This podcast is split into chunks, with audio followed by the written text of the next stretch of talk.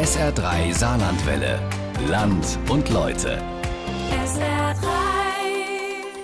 Porta Negra in Trier, die Völklinger Hütte, die Altstadt von Luxemburg. Orte, die unterschiedlicher nicht sein können und doch verbindet sie eines. Sie sind in die Liste der Weltkulturerbestätte der UNESCO eingetragen. Gerade mal knapp 1200 solcher Weltkulturerbestätten gibt es weltweit, 15 davon hier in der Großregion. Alles Orte mit einer unterschiedlichen Geschichte, mit unterschiedlichen Denkmälern und so einzigartig, dass sie es auf die UNESCO-Liste geschafft haben. Barbara Grech zeigt uns, wie viel Ehre damit verbunden ist, Viele Hoffnung natürlich auch, viel Arbeit und vor allem viel Investitionen. Der Dom zu Speyer. Eines der Hauptwerke der Romantik in Deutschland und der größte Bau dieser Epoche in Europa. Das Ensemble des Place Stanislas in Nancy. Steht für die Großzügigkeit barocker Stadtplanung. Ein prachtvolles architektonisches Ensemble. Die Belfriede in Wallonien. Sieben Glockentürme beispielsweise in Charleroi, Tournai oder Namur. Der älteste stammt aus dem 12. Jahrhundert. Jetzt sehen wir wirklich darauf, was man so kennt von Luxemburg. Die Kasematten, dann die hängenden Gärten, unten der Grund, die Abbaye Neumünster, das Naturmuseum. Also wirklich das, was das Weltkulturerbe ausmacht. Genau, das sieht man hier sehr klar. Das ist also die Kulturlandschaft, äh, die geschützt ist. Und das begreift einerseits die Topografie, das heißt diese Hügellandschaft, der Wald, macht alles ein Bild der Felsen, dem Bockfelsen, wo die Kasematten sind, mit dem Klostergärт unterhalb des Bockes, wo Wein angepflanzt ist. Das alles macht dieses natürliche Stadtbild aus. Es ist nicht das eine Gebäude, die eine Kathedrale oder der eine Platz, der die Stadt Luxemburg zu einer Weltkulturerbestätte der UNESCO macht. Es ist das Gesamtbild dieser Stadt, die Stadtlandschaft, die Luxemburg so einzigartig macht. Das Zusammenspiel aus Altstadt und Festungsanlage und die damit vollständige Darstellung der Geschichte, die man an diesem Stadtbild ablesen kann, wenn man oben an der Corniche steht und auf den Stadtteil Grund schaut, so Robert Philippard. Dann kann man lesen, wie die Stadt sich entwickelt hat. Kommt zurück zum Bock 963, das Gründungsjahr von Luxemburg. Man sieht hier den Turm von St. Michel 987 man sieht die Gebäude hier entlang der Corniche am oberen Teil. Die sind nach der Einnahme von Ludwig XIV. 1687 entstanden. Man kann genau bestimmen, wann wurde was gebaut, wie sich die Stadt entwickelt hat. Robert Philippard ist der UNESCO Site Manager in Luxemburg. Er wacht über den Status des Weltkulturerbes in der Stadt und sorgt dafür, dass all die Konventionen, Auflagen und städtebaulichen Vorgaben der UNESCO auch eingehalten werden. Philippard nimmt uns mit auf einen Rundgang durch die Stadt und auch durch die Geschichte der Weltkulturerbestätten. Wie bekommt man solch einen Status zuerkannt? Was bedeutet dieser Status im Alltag einer Stadt, eines Denkmals? Profitieren die Städte davon oder kostet das bloß eine Unmenge Geld? Wir schauen genauer hin nach Luxemburg, in das Weltkulturerbe Völklinger Hütte und nach Trier, vollgestopft mit antiken Relikten aus der römischen Vergangenheit, ebenfalls ein prominenter Ort der Weltkulturerbestätten. Doch wir beginnen in Luxemburg, genauer gesagt auf dem Knürtler, dem großen Platz am Rathaus. Wer im Übrigen denkt, UNESCO-Weltkulturerbestätten sind museale Orte, der wird dort eines Besseren belehrt. Überall Baustellen, Lärm, kurz das pralle, tosende Leben. Warum beginnen wir ausgerechnet hier den Rundgang durch das Weltkulturerbe? Weil hier sich die Pufferzone und die Zentralzone der UNESCO treffen. Das klingt wie ein Krieg. das heißt, die Zentralzone, das ist die besondere Schutzzone des wirklichen Altstadtkerns, der von der UNESCO geschützt ist. Und die Pufferzone bereitet sozusagen auf diese Zone vor und da muss man sehr behutsam auch mit dem äh, Denkmalschutz äh, vorgehen, damit das Ganze eine Einheit darstellt. Da gehen wir gleich noch darauf ein, was das nämlich dann auch bedeutet, wenn man ein äh, UNESCO-Weltkulturerbe ist. Jetzt erstmal, wie kam überhaupt Luxemburg dazu, UNESCO-Weltkulturerbe zu werden? Das führt auf eine Anfrage zurück von der UNESCO-Kommission Luxemburg aus im Jahre 1993 weil man sich damals Gedanken machte, dass weitere Teile der Altstadt abgerissen werden konnten und dass man diese Altstadt dann schützen wollte. Das Phänomen von wohlhabenden Städten. Man kann es sich leisten, einfach alte Dinge abzureißen und neu zu bauen. Luxemburg ist voll von Beton- und Glaspalästen. Der Hunger nach Büroräumen groß. Also es war schon die Idee, dass sich dieser Neubau-Enthusiasmus sich nicht auf die Großstraße ausdehnt. Das war ganz klar. Aber diese Abrisswut, wenn, wenn man das so sagen kann, kam daher, dass nicht Grundstücke frei bebaubar waren und dass einfach der Wirtschaftsdruck so hoch war, dass man eine Antwort liefern musste. Gehen wir mal auf diese Altstadt ein. Was ist denn so besonders, dass es dann doch ein Weltkulturerbe ist? Also es gibt ja viele schöne alte Altstädte, auch in Deutschland zum Beispiel. Also was ist dieses ganz Besondere an Luxemburg, dass die UNESCO gesagt hat, okay, das ist ein Weltkulturerbe? Ja, Luxemburg ist eine historische Stadtlandschaft, wie man das nennt. Das heißt, das spielt die Natur mit den Tälern des Waldes, der zum Teil in die Stadt hineinwächst, mit der Erhalt der Festungsanlagen, die alte Struktur der Gassen der alten Festungsstadt und eben gerade dieses Zusammenspiel von allen diesen Faktoren, die man wirklich wie ein Buch in dem Landschaft ablesen kann, das ist das, was so eigen ist für Luxemburg. Die Idee der UNESCO mit dem Weltkulturerbe-Projekt, so Robert Philippard, ist aber nicht nur darauf beschränkt, alte Gebäude zu erhalten. Die Grundidee der UNESCO ist, dass man für den Frieden arbeitet und die Demokratie. Die UNESCO entstand infolge des Zweiten Weltkrieges. Die UNESCO ist nicht eine zweite Denkmalbehörde. Die äh, UNESCO definiert dann, was ist der Universalbürger, mit welchen Rechten. Also das ist eigentlich ein sehr anspruchsvolles Programm. Wenn man jetzt äh, zurückgeht, wie die UNESCO begonnen hat, erkläre ich Ihnen das in einer ganz einfachen Anekdote, die alles sagt. Als das Staudamm von Aswan in Ägypten errichtet wurde, war die UNESCO sehr besorgt über die historischen Tempel aber die UNESCO hat nicht ausgeschlossen, dass die Menschen, die am Nil lebten, Recht auf Wasser, Recht auf Energie, Recht auf wirtschaftliche Entwicklung hatten. So wurde ein Kompromiss gefunden und der sagt alles. Man gibt diesen Menschen ihr Grundrecht zu, aber man schützt auch das, die Denkmäler, indem man sie abmontiert und auf einem künstlichen Hügel errichtet. Ich will nicht sagen, dass das jetzt das Rezept der UNESCO ist, aber das zeigt die Haltung der UNESCO.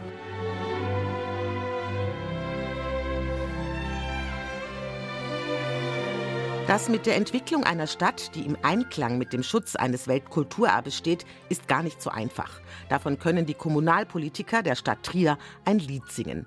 Egal, wo man da anfängt zu buddeln, stößt man auf die antiken Hinterlassenschaften der Römer. Wir sind seit 1986 Welterbestätte mit dem Welterbe Römische Baudenkmäler Dom und Liebfrauenkirche und da hört man schon direkt wir haben eigentlich nicht nur eine Welterbestätte, sondern wir haben direkt mehrere mit der Porta Nigra, die ja weltbekannt ist, mit dem Dom und der Liebfrauenkirche, die Kaisertherm, die Barbara-Therm, die Römerbrücke, das Amphitheater bis hin zur Igler Säule. Das alles gehört zu unserem Welterbe und damit sind wir natürlich wirklich herausragend in ganz Deutschland und im nördlichen Europa.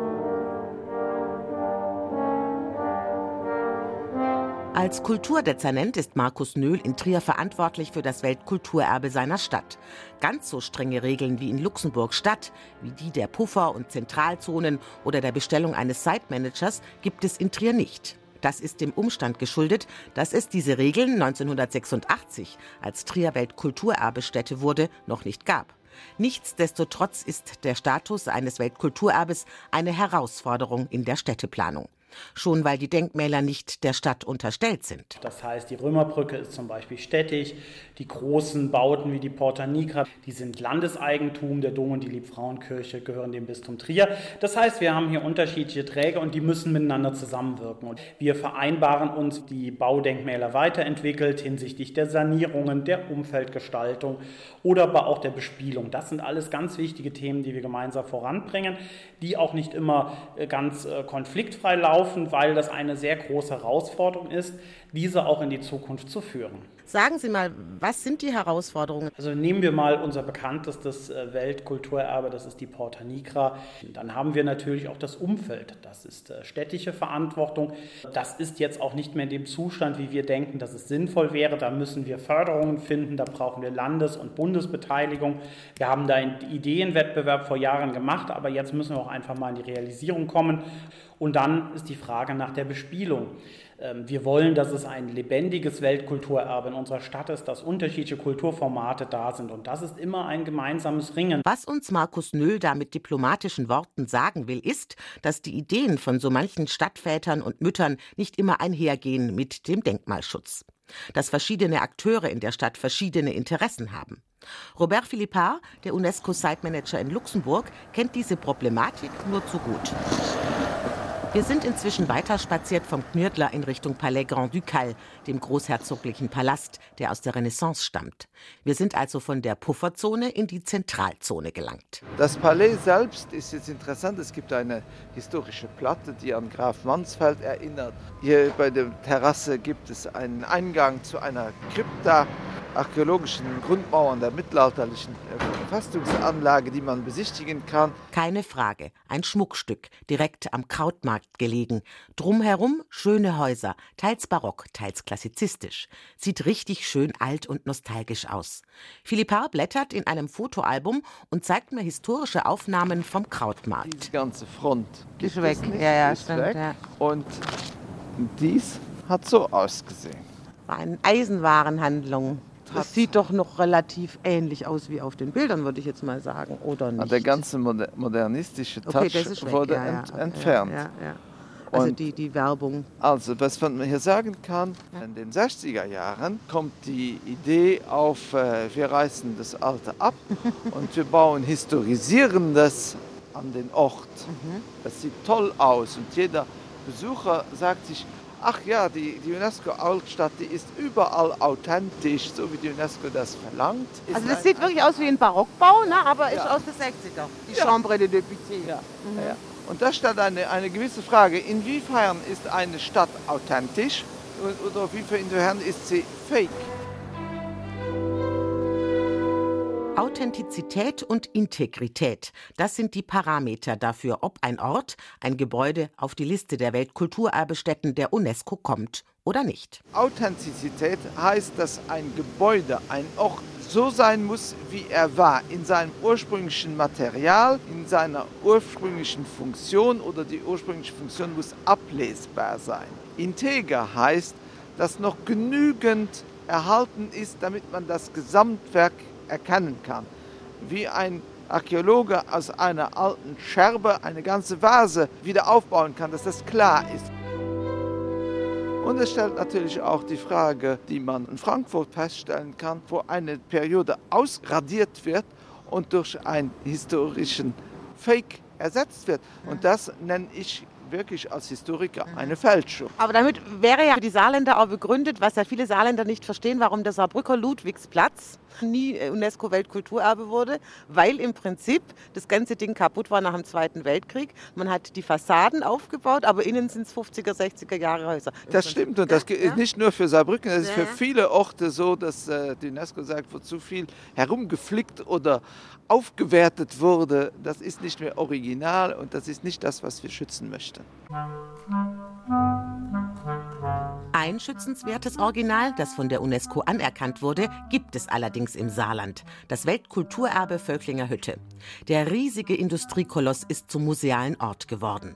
Touristen aus nah und fern strömen in die ehemalige Industrieanlage, fasziniert von der schieren Größe, dem rostigen Ambiente, dem morbiden Charme einer scheinbar verfallenden Anlage. Nun, es ist halt eine mehrfache Aufgabe hier. Das ist der Erhalt der Substanz, soweit das überhaupt äh, chemisch möglich ist. Aber es ist halt auch die Entwicklung dieses Ortes, die Transformation dieses Ortes zu einem Kulturort. Mhm. Und das lässt sich halt nur mit Zielkonflikten bewältigen. Die muss man aushalten. Und einer dieser Zielkonflikte war eben halt auch dann in dieser Halle eigene Wandgestelle aufzubauen, an denen Präsentationen stattfinden konnten, die Räume bildeten. Und das kann man auch mal wieder wegnehmen. Alle diese Gestelle waren temporär mhm. und sind jetzt auch wieder im Sinne dieses Gedankens entfernt worden. Der Abteilungsleiter Denkmal im Weltkulturerbe Völklinger Hütte, Andreas Timm, spielt auf die Streitigkeiten der Hütte mit ICOMOS an. Der Organisation, die darauf achtet, dass die Regeln der UNESCO in den Weltkulturerbestätten auch eingehalten werden. Sie bemängelte, dass mit der dort hineingestellten Ausstellungsarchitektur die ursprüngliche Anmutung der Gebläsehalle nicht mehr erfahrbar war. Inzwischen ist die Gebläsehalle wieder in ihrem Originalzustand zu sehen. Dort habe ich mich mit Andreas Timm und dem Generaldirektor des Weltkulturerbes Völklinger Hütte, Ralf Beil, getroffen. Beil ist verantwortlich für das kulturelle Programm des Weltkulturerbes, also auch für die großen Ausstellungen in der Gebläsehalle. Welche Unterschiede gibt es, eben so eine Halle zu bespielen, im Gegensatz beispielsweise zu einem Museum? Es ist natürlich einfach ein riesiger Unterschied. Normalerweise haben Sie ein Haus, das hat eine Klimaanlage. Äh, man bringt dort 50 bis 60 Gemälde rein und leiht die aus. Und das ist zwar auch alles sehr anstrengend und kann sehr kompliziert sein, aber im Vergleich doch relativ unaufwendig, was das Logistische angeht, zu dem, was wir hier haben. Wir haben ja einfach eine Gebläsehalle, die steht voller Maschinen. Ich bin ja natürlich jemand, der sich darüber freut, dass da Maschinen stehen weil diese Maschinen umarmen die Werke, umarmen das, was hier reinkommt. Das sind ganz tolle Objekte, deswegen müssen wir auch nicht mehr verstecken. Deswegen haben wir auch die ganzen Stellwände und die ganzen Teppiche und so weiter hier rausgenommen, weil diese Halle wirklich wunderbar funktioniert für Kunst. Ralf Beil arbeitet mit dem Ambiente und nicht dagegen an. Dann, so Beil, geht vieles mit der Einsicht, Lass uns das so pur wie möglich halten. Lass uns da nichts kaputt machen. Lass uns versuchen, die Aura so zu halten. Wir müssen nicht mal die Wände streichen. Wir können die gut gebrauchen für die Ausstellung zur Industriekultur. Das muss nicht weiß werden, sondern wir benutzen einfach die Schatten von den Regalen, den ganzen Dreck, der bleibt dort und die Regale sind als schwarze Spur erkennbar immer noch, die dort waren. Also da und bin eigentlich genau der Richtige, muss ich dann doch sagen, für diesen Ort, weil mir eben das liegt. Mhm. Also auf gut Deutsch, Sie denken einfach von dem Gebäude oder von Weltkulturerbe aus dann in Ihre Ausstellung hinein. Genau. So rum, und das macht natürlich viel mehr Sinn, weil Sie wissen immer, gegen etwas arbeiten ist eine sehr mühsame Sache. Mit etwas arbeiten, wenn Sie sie mögen, wenn Sie sie zulassen, wenn Sie hören, was will diese Wand von mir? Doch allzu viel Zeit den Wänden zuzuhören bleibt Ralf Beil und seinem Team nicht. Bei all den Möglichkeiten, die die Hütte den Kreativen bietet, die Herausforderungen scheinen größer zu sein. Die Schwierigkeiten sind natürlich einfach die gesamte Bürokratie, in die wir eingebunden sind. Das sind sozusagen natürlich Bundesgelder, die, selbst wenn sie bewilligt sind, dann nochmal durch alle möglichen Kanäle durchgehen, die immer wieder nochmal bewilligt werden müssen. Die Programms müssen abgesichert werden. Dann haben wir EU-Programme, dann haben wir das Saarland, was natürlich seinen Anteil hat. Und wir haben hier sehr, sehr viele Player.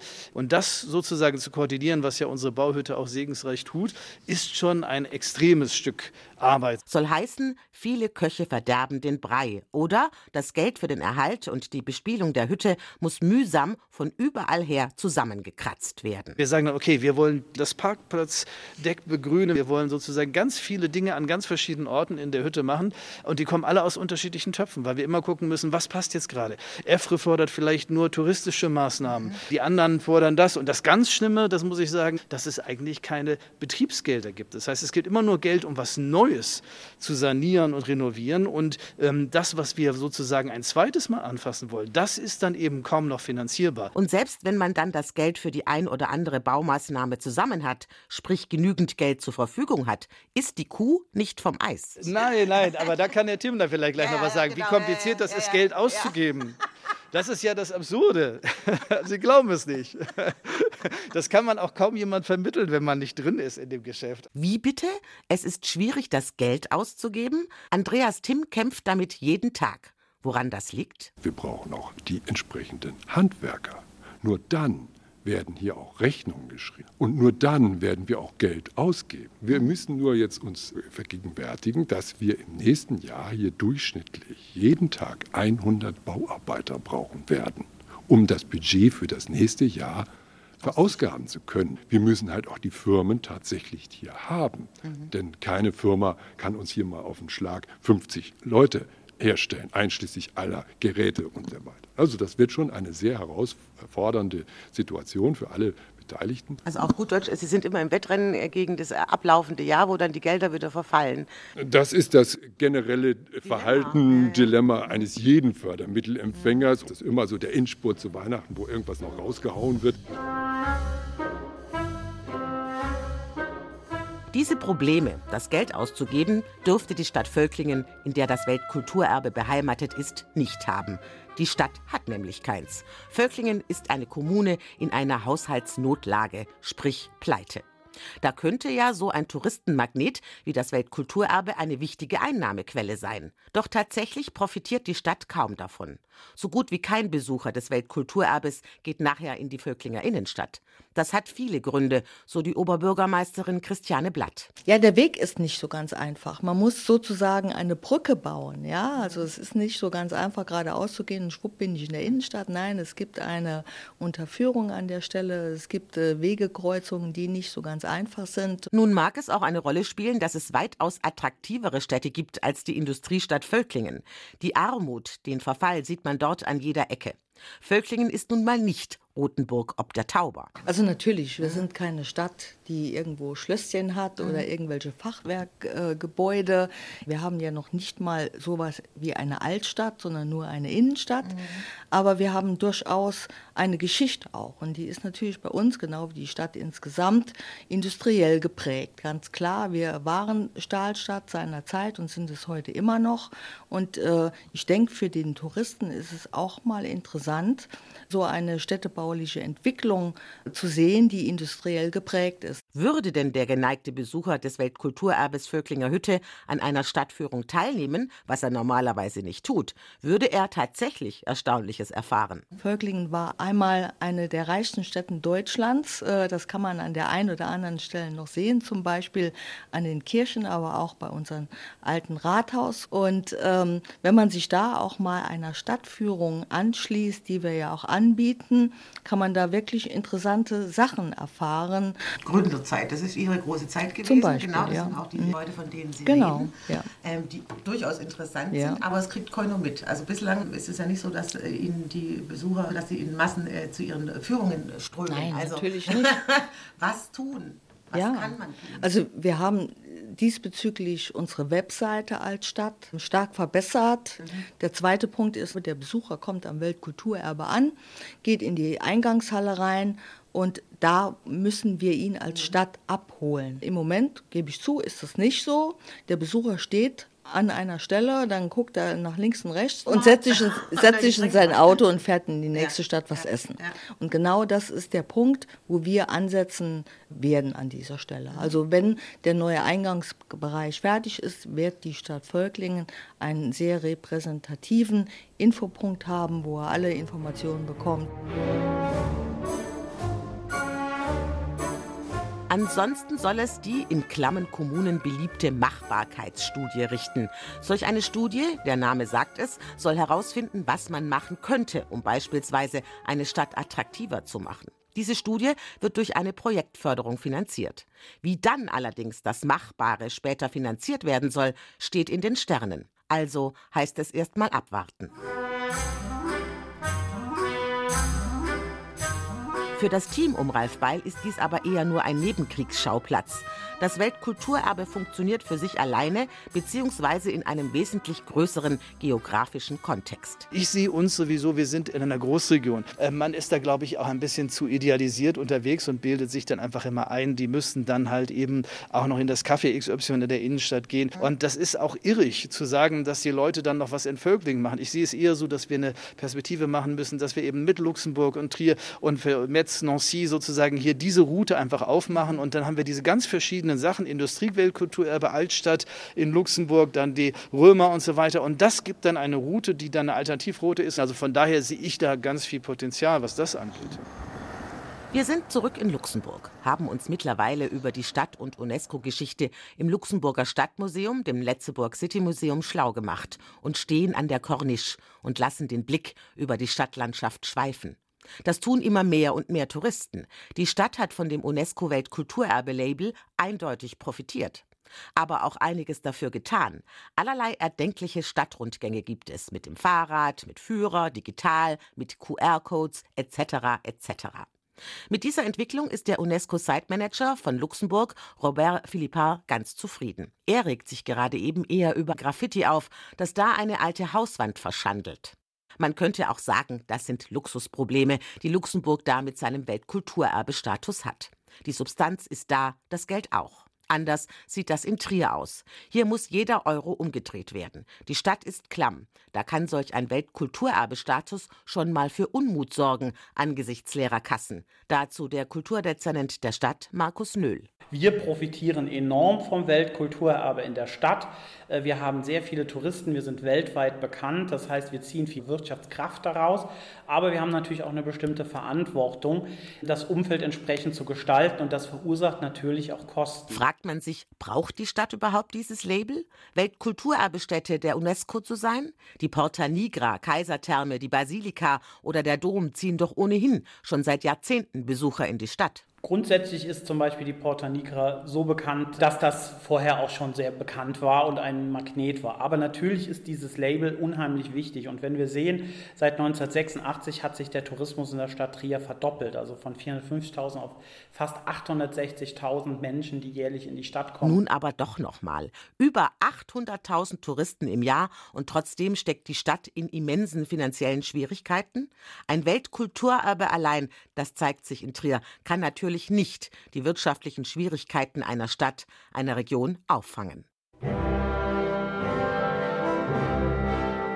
Es kommt also darauf an, was man aus seinem Welterbe macht, wie man sich als Kommune, als Stadtgesellschaft einbringt und aus einem Denkmal einen lebendigen Ort werden lässt. Das ist dem UNESCO-Site-Manager von Luxemburg, Robert Philippard, besonders wichtig. Lebendig soll es sein, sich weiterentwickeln, eine Zukunft haben, nicht nur eine Vergangenheit.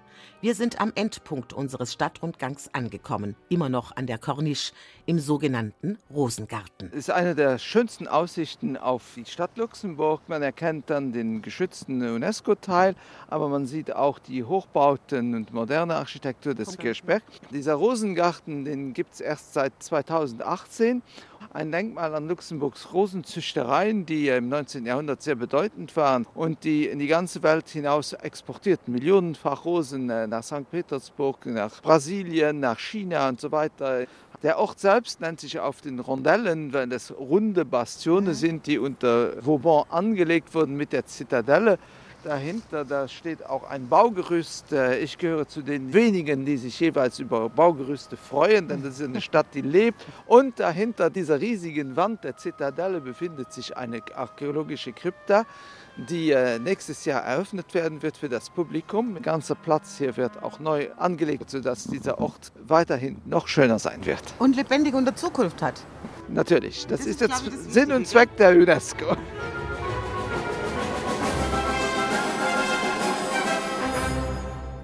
Bewahren, beleben, bezahlen das kulturelle Erbe der Menschheit in der Großregion. Ein Feature von Barbara Grech. SR3 Saarlandwelle. Land und Leute. SR3. Regionale Features auf SR3.